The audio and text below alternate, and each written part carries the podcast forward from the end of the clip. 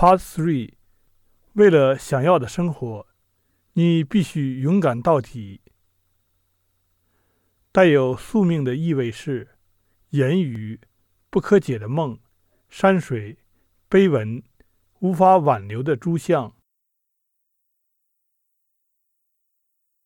为了想要的生活，你必须勇敢到底。常人立身处世。也需立一番事业，况修道者更当持身端己，不履邪径。雾气很重的天气，只看得见深红的水山，轻飘飘地浮在林间。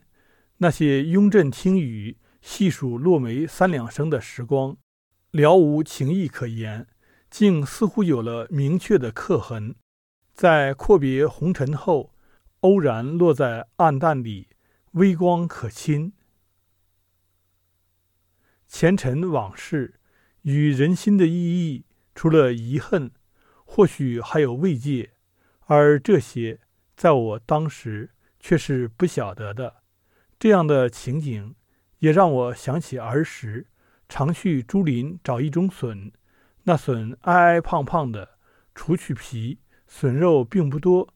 且过水后仍有很重的苦味，并不很好吃。然而，就如同抖落山果灰一样，只是无太多抉择时的凭借罢了。到庙上的人各怀心事，有历经坎坷之人，或家庭不幸，或情感失意，自以为看破红尘来出家，终因实际不及预想之美而重回红尘。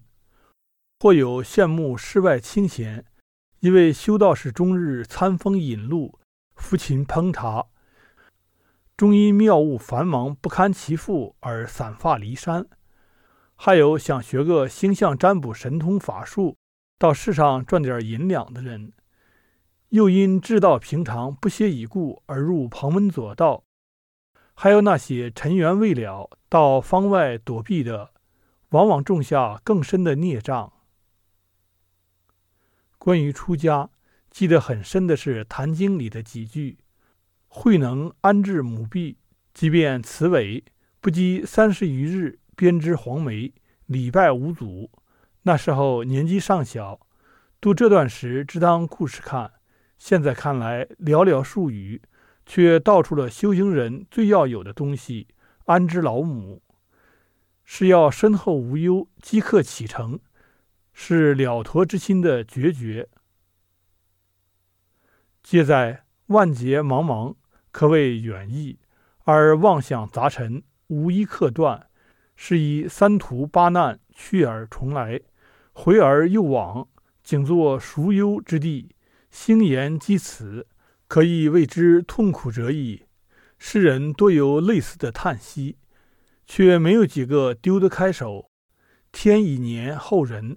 人必有不虚其年者在，乃可以谓之幸也。苟虚其年，则年愈永，会愈多，何幸之有？这是麻衣甫写过的句子。夫生不可以虚度，更不可以苟月。也有许多人问过我，为何会出家修道？问的太多了，也就不是很想回答。又读前人之书。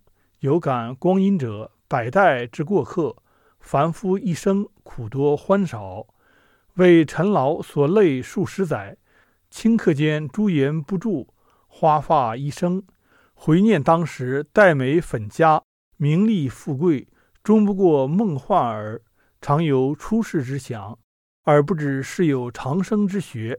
少长写时，读到《南华经》，其中有曰：“古之真人，其寝不梦。”其教不忧，其食不甘，其息深深，这才觉得寻到了根。这是一个人的活法。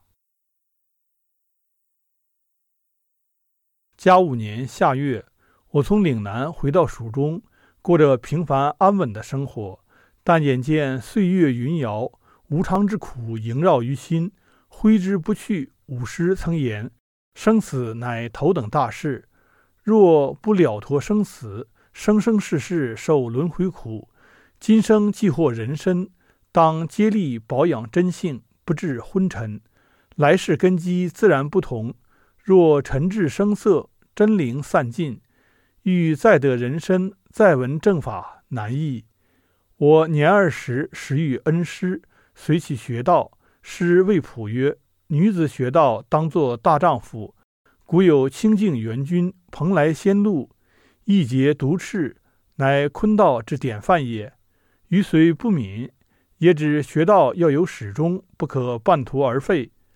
常人立身处世，也得立一番事业，况修道者，更当赤身端己，不履邪径。”